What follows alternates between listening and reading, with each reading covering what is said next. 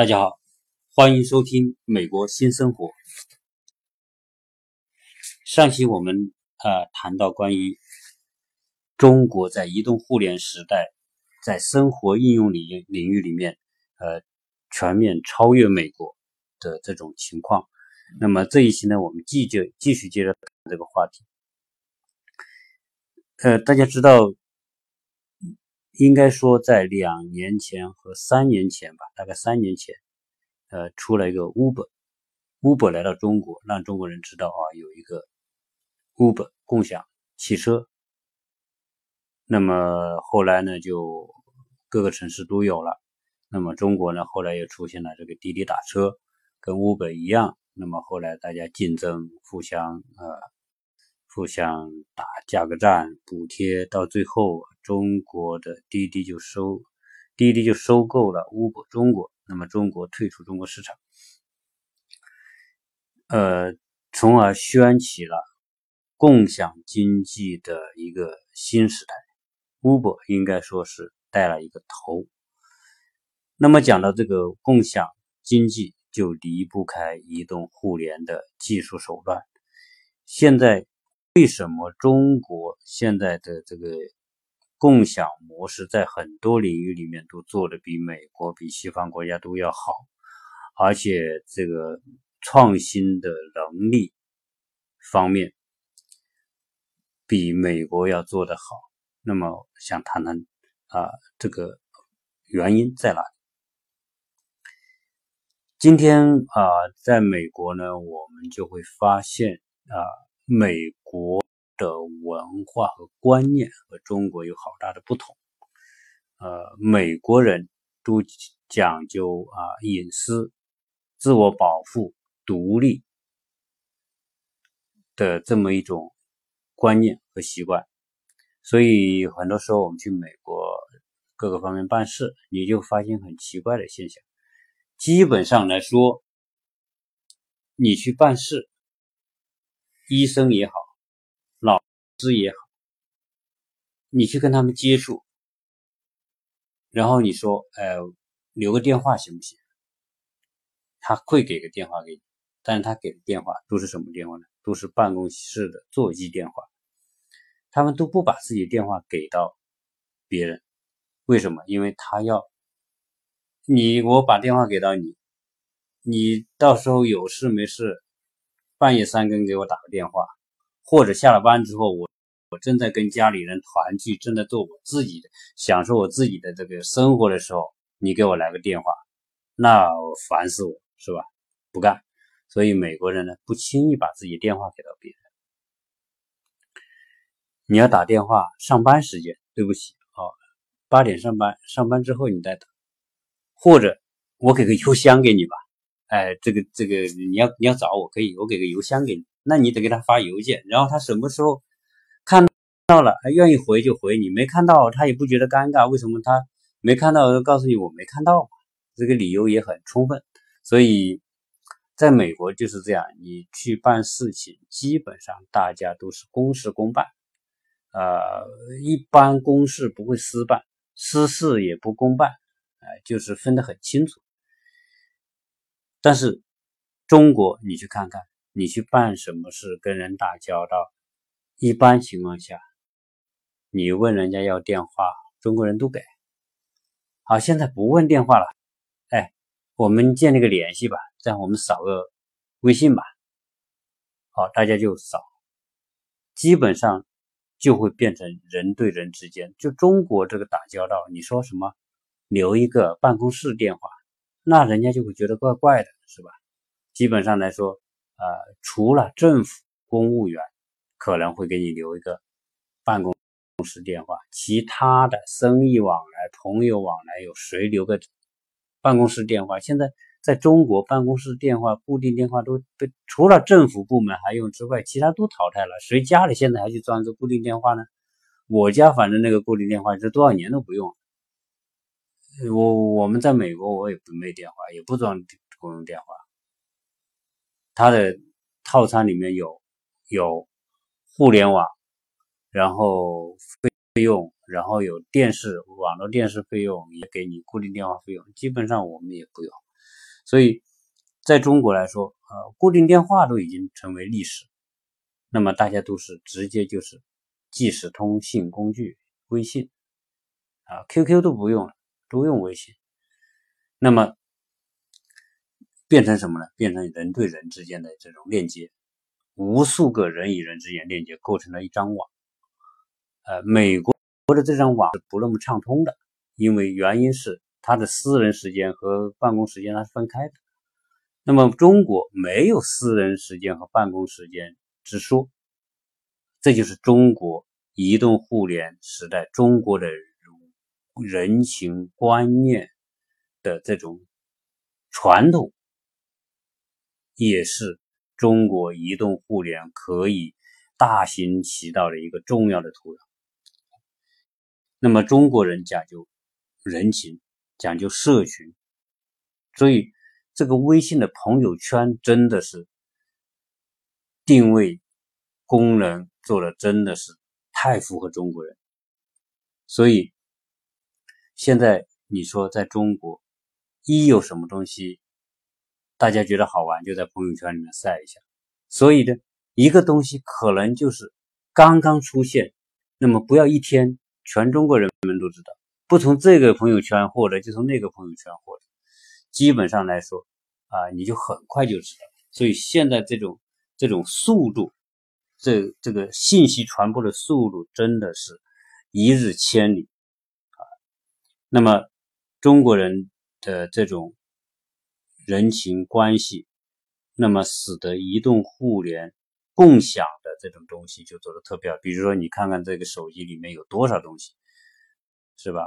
你买你你卖东西啊，在这个朋友圈里面，在微信朋友圈里面介绍自己的东西，我可能是卖点什么面膜啊，卖点衣服啊、鞋子啊、食品呐，我都在里面晒着，反正有人愿意就买，没人愿意没人买也无所谓啊，开个微店呢啊，那么。这个是是再普遍不过的。那么在共享经济里面，你比如说现在万物互联，你现在自行车这个东西，共享单车这个东西，在去年前年火了一下。为什么火了一下？因为这个东西太适合中国国情了，你放在美国就不行的。为什么适合中国国情？你就想想，中国的城市可以开车。但是开车效率很低，到上下班时间你要开车上班，那有可能你堵在路上，最后你就每天迟到。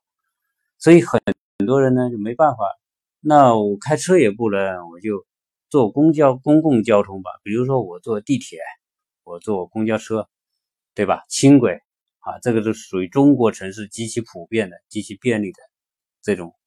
那么，当你要坐这些公共交通的时候，你从家门出来，你不可能你家门就在电梯口吧？那你得走一段，对吧？这样一来呢，就说这个单车就变得特实用。我我从家出来可能要走五百米到地铁口，那你走路也不行，跑路也不行，你要找一个相对便利点的工具，那最好就是自行车，对吧？那你自行车这个时候发挥了它在短。距离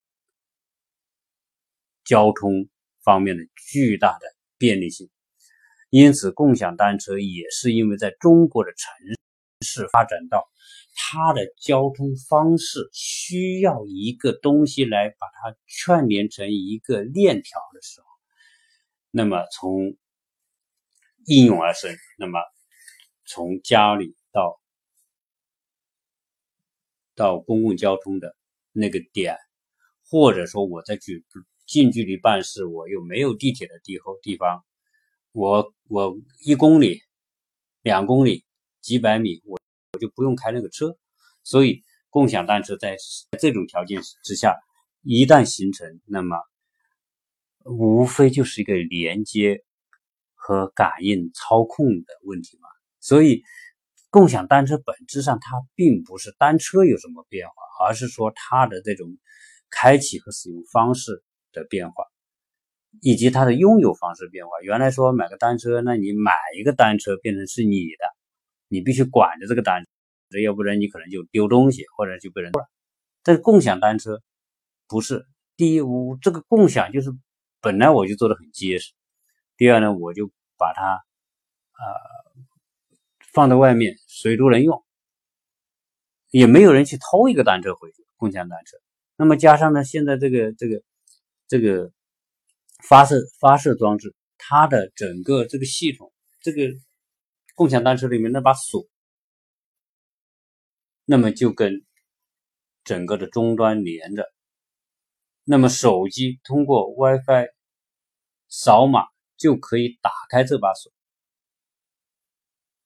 那那是不是说？共享单车为什么可以说不到一年时间全国普及？就是因为移动互联、手机应用、APP 普及，那么加上这些人、这些上班一族又需要这么一个短离的工具、交通工具，所以天时地利人和一下就引爆了整个的这个共享单车的这个市场。好。那么，美国有没有共享单车？呃，坦率讲，美国是没有的。美国还期待中国去解放他们，为什么？中国的共享单车去解放美国啊？那现在美国只有一些校园有一些单车啊可以用，像中国这种大规模的这个单车，那这个你想想，这个美国为什么没有？就中国可以有，因为中国的制造业，这个中低端制造业实在是太恐怖了。你说，呃。你说共享单车一来，谁来制造单车？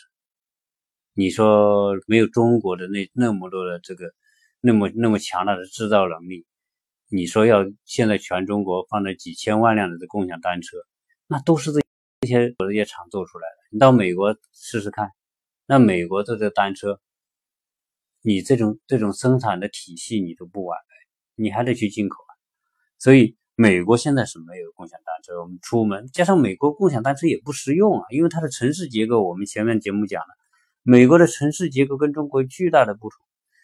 中国呢集中在城市里面，商业呀、办公啊、生活都集中在城市里面，大家人都挤在一起。美国不是，它分散在美国这个九百三十万平方公里，它都分散在这个郊区，它这个城市到郊区这个。它距离也很远，你骑个单车肯定不行的。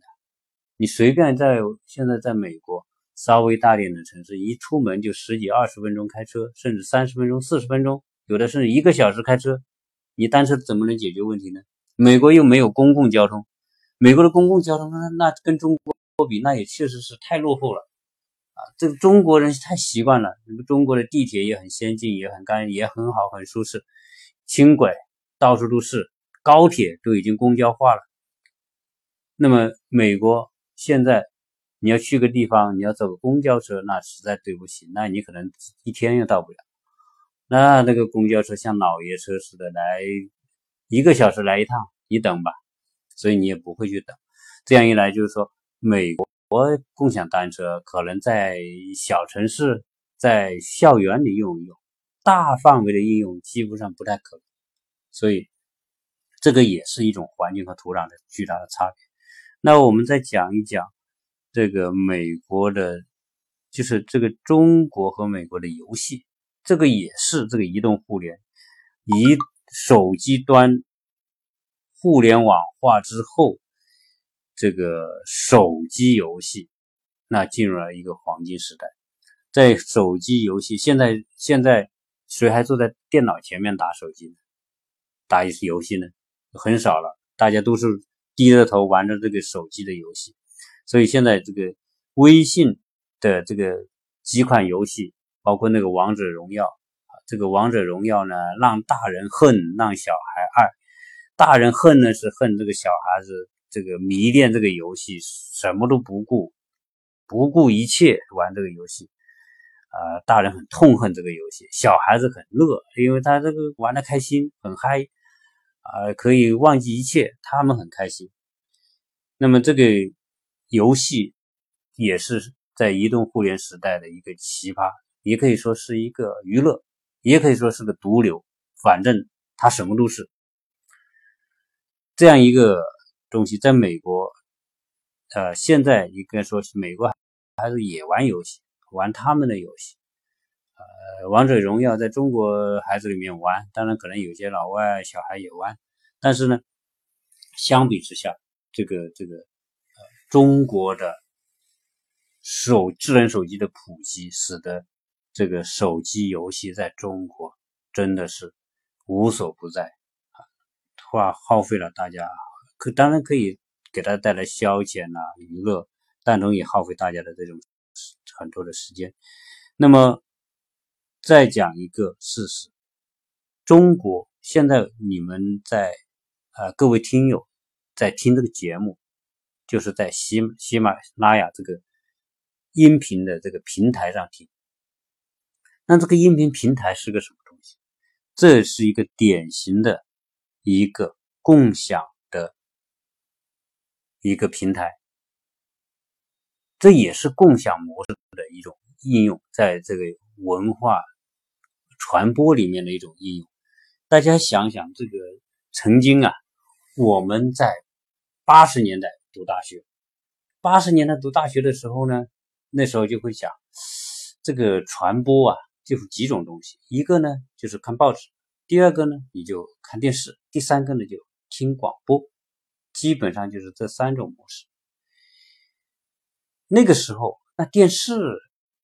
你说啊，我毕业了，我如果能到电视台工作，那很牛逼啊，很那是很时髦啊。那电视台那是属于这个媒体的这个王者，所以呢，呃，大家都看电视啊，看电视新闻，看电视娱乐节目等等。那个时候怎么看呢？你坐着看吧，对吧？你你回到家，晚上坐在电视机前看电视，那么一坐。坐几个小时，你去现在看看，那个但那个时候广播呢，有没有人听呢？有人听，那你得拿个那时候也没有手机啊，那么你得拿个收音机听啊，对吧？好，所以呢，一那个时候觉得这个广播跟电视比，那太落后了，基本上来说，这个这个差几个等等级了啊。你说你在。电台工作，那那那和电视台工作，那好像是一个是一洋洋炮，一个是土枪这种感觉。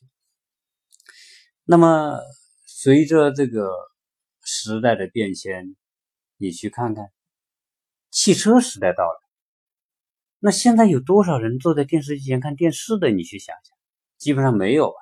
老年人实在时间没办法打发的，坐在电视机前面看看电视。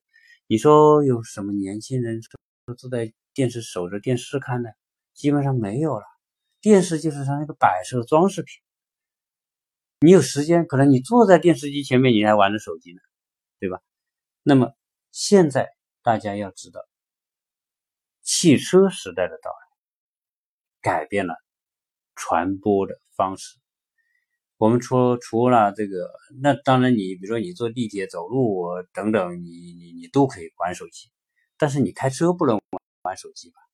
而且你每天要开要在开车开上下班你得开，办事你得开，对吧？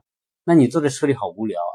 那听那个收音机，这那个收音机里，呃，这个时候收音机传统的收音机就变成各种各种频道，对吧？但是呢，也是很无聊嘛，因为叫被动式的，就是说啊，他播什么你听什么，这也不好啊，所以大家也觉得呃是迫不得已才听。哎，这个时候喜马拉雅这种这种平台的这个诞生，那么就适应了开车一族的需要。为什么呢？你去看，第一，人人都有一个喇叭，就是这个手机，人人都有，对吗？那么第二呢，你又有开车的时间，开车你不能干别的，你不能玩手机，但是你眼睛你必须盯着前面看，注意啊，这是安全问题。但是你耳朵你不用干什么事，你耳朵是解放的，耳朵可以接收信息。如果你要开一个小时的车，那你的闷着开车也很难受的。哎，这个时候如果有你有个小说，播一个小说，我喜欢某个小说。那么我就听这个小说，我喜欢某个段子，我听某个段子；我喜欢歌，我就我就播那个歌，这叫点播模式。那么这一来，点播这个喜马拉雅这种点播平台开始跟汽车的生活结合在一起，就出现了喜马拉雅这种类似这样的平台很多。那么这个时候，共享模式再加这种点播平台，再加自媒体，三者结合起来之后，大家自己制作节目，然后呢放到这个平台上，让大家来共享。然后这个时候呢，大家又每天一定有那种眼睛不能解放。耳朵可以解放的时间，那么就变成说，哎，每天开车听广播，开车听喜马拉雅，变成一种非常完美的结合。所以呢，我你们呃，我们这些听友现在在听节目，很多时候大家都听喜马拉雅，喜马拉雅也就是这么五四五年的时间变得这么火，而且变成一个无所不在的媒体。几乎年轻人人人都知道喜马拉雅。你在喜马拉雅里面可以学习，可以听各种东西，听各种课，听各种演讲，听各种新闻，听各种啊你所能想象到的任何的听的节目，在喜马拉雅里面你都能够找得到。所以它变成一个巨大的共享自媒体共享平台，反正谁都可以来讲，谁都可以来播。只要你是合法的内容，那么都可以就变得喜马拉雅非常的热闹。那么呃，当然啊，在这里稍微插播一下啊，本人的喜马拉雅，呃，我很高兴的听到很多呃，看到很多听友给我留言说很朴实、很实用和分享，收收到这些信息呢，可以说也是呃非常有。呃，有有共享的价值，所以我也很高兴。那么有人说你可以做刷粉呢，把这个粉丝的这个数量呃看起来多一点。那么我呢，啊还不是这么想。反正做这个节目，我就是一个草根的一个分享的一个小小小小的自媒体。那么大家也是点播模式，对这些话题。关于美国、中国相关话题感兴趣的，可能他自己就会搜，搜到之后，他可以试着听一听。反正我的也不求多，啊，有一个是一个，没有我也不不着急。反正我觉得我是在体验一个过程，从零到一到二，在累积增加的过程。那么每天，五像我这种。我也没做什么传播，没做什么推广，而每天也有很大的这个收听数量的增长。我觉得这个过程很快乐，也使得我去参与这个东西的时候，我很积极，我很有热情。我我在我在美国，我关注各个方面，关注中跟中国不同的地方，跟关注跟中国相同的地方，然后把它稍微归纳整理，就这么播出来，很快乐。所以呢，呃，我就是要不做任何的虚假的这种刷粉的动作。我看我这个能累积到多少听友来听我的节目。在现在这个时代，我去想看看乌龟怎么可以进行长征。那么，这个在美国，喜马拉雅这个平台。当然，受制于这个语言的原因，呃，我是没有发现。呃，中国的这种音频的这种平台倒是很多。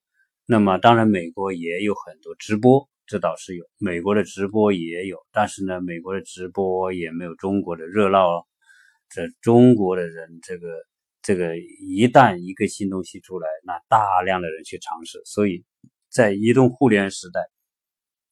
中国最大的优势是人口众多，而且众多人口和移动互联结合，在全世界没有一个国家可以跟中国相比。印度可能人也多，但是印度在在制造业、在在在移动互联方面，那跟中国比，那我想应该是有很大的距离。那么，在讲到这个问题的时候，要讲到一个新的问题，就是人工智能、移动互联所派生出来的人一一种机会，就是人工移动互联所产生的大量的数据。来为人工智能的发展创造了条件，因为人工智能是需要数据来喂喂养的。只有中国这样一个全民皆移动互联、全民皆用智能手机的这样一个国家，那么大量的数据产生、大数据技术的。云技术、大数据分析等等，这一切东西应用而生之后，人工智能，中国拥有全世界最好的土壤。所以，在人工智能方面，中国这些创新应用，应该说在很多方面也是越来越有优势。这个。是不容置疑的事实，所以在人工智能方面，中国人应该可以很好的期待，在这个领域里面，中国大有作为。那么，人工智能未来将改变中国的很多东西。美国，你比如说，我刚才讲美国很传，对吧？中国变得很时尚，中国在这方面变得很先进，这是一个趋势。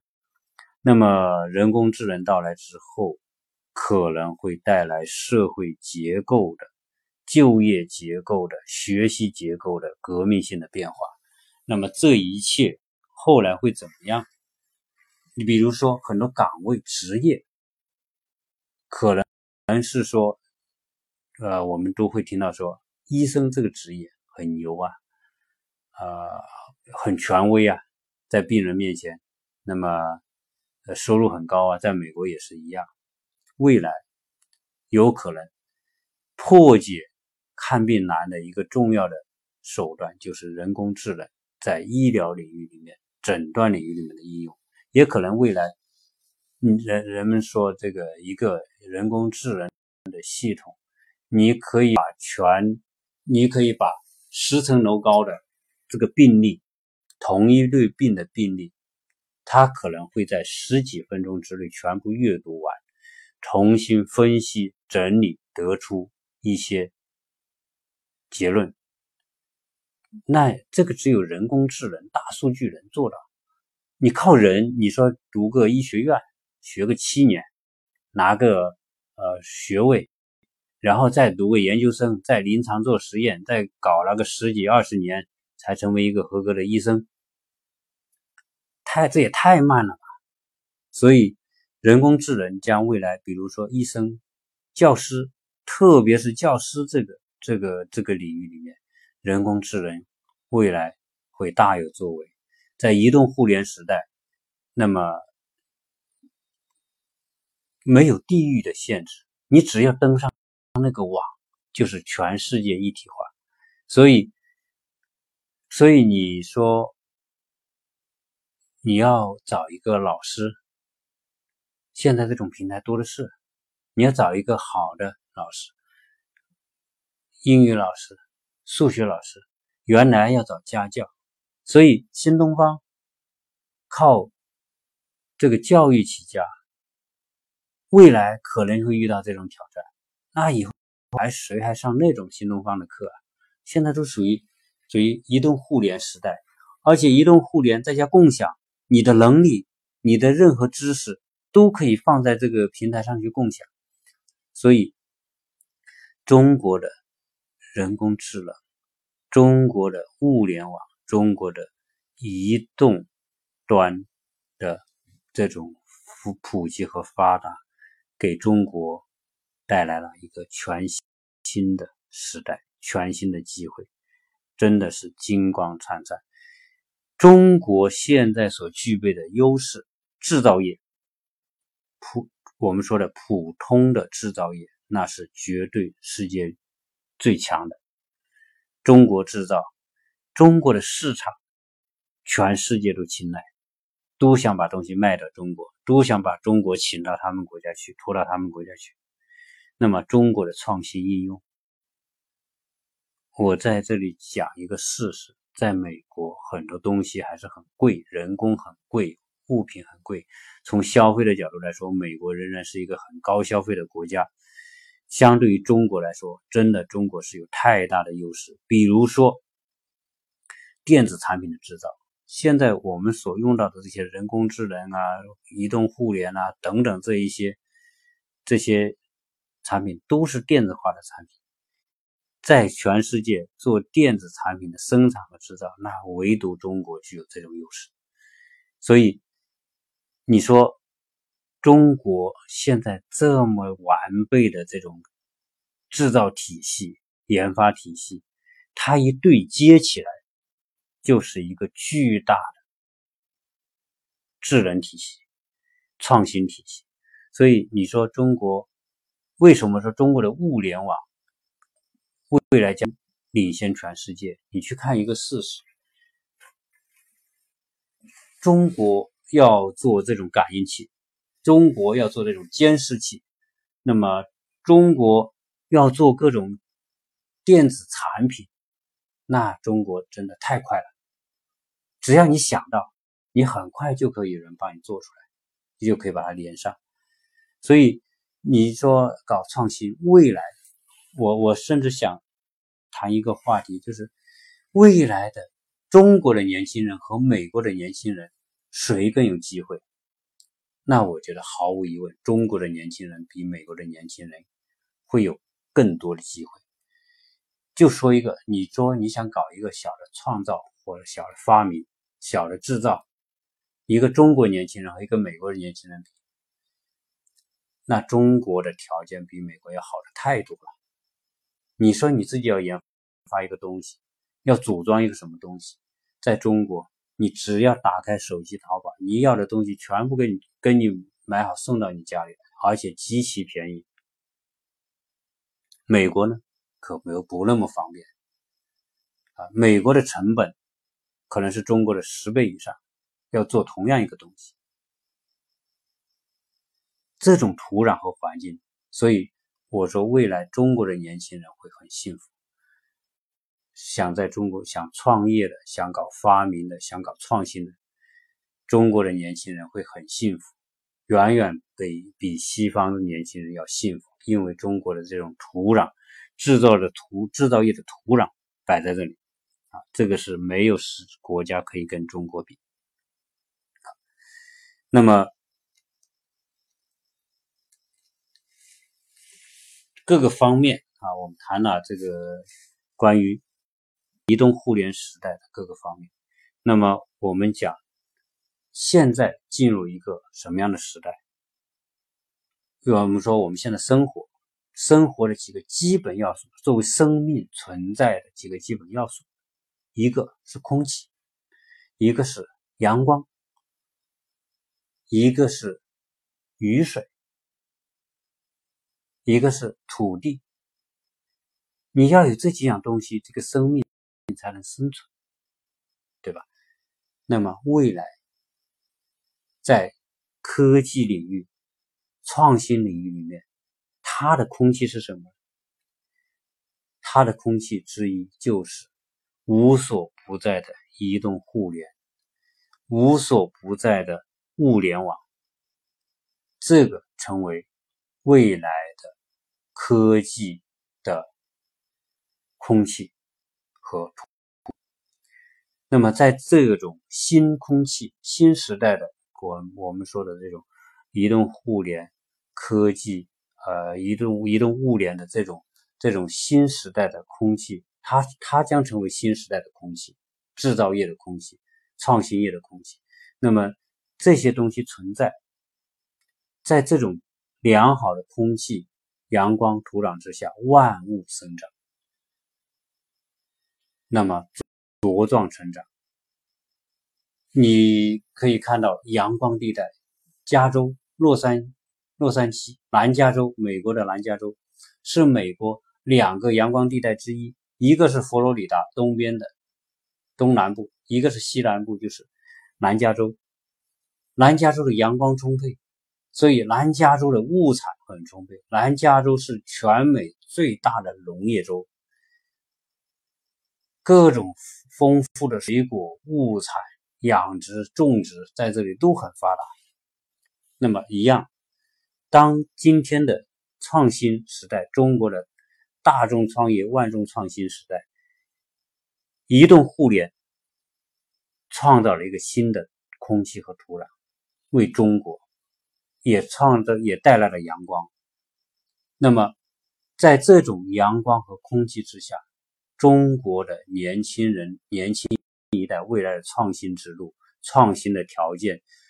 我觉得是全世界无与伦比的，我对此抱有充分的信心。我觉得，在未来，在科技领域里面，中国一定会在更多的方面超越西方国家。啊，那么在移动互联给生活的改变方面，中国。仍将持续保持领先。美国，我想在这方面要超越中国，几乎看不到希望。这也是说，呃，中国和美国这些年的对比当中，我们所感受到的东西，我们很欣慰，很欣喜。所以呢，啊，年轻人真的创业的机会更多的。会在中国，美国的年轻人也可以到中国去淘金。如果有很好的技术，我相信在中国也会有很大的收获，找到他的成功。所以今天呢，呃，关于这个话题就讲到这里。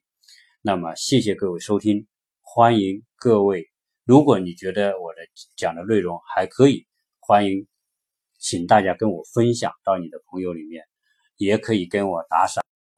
啊，当然，呃，打不打赏没有关系，最关键的是我能够把一些好的，我认为有价值的东西跟大家做分享，这才最重要。谢谢大家收听。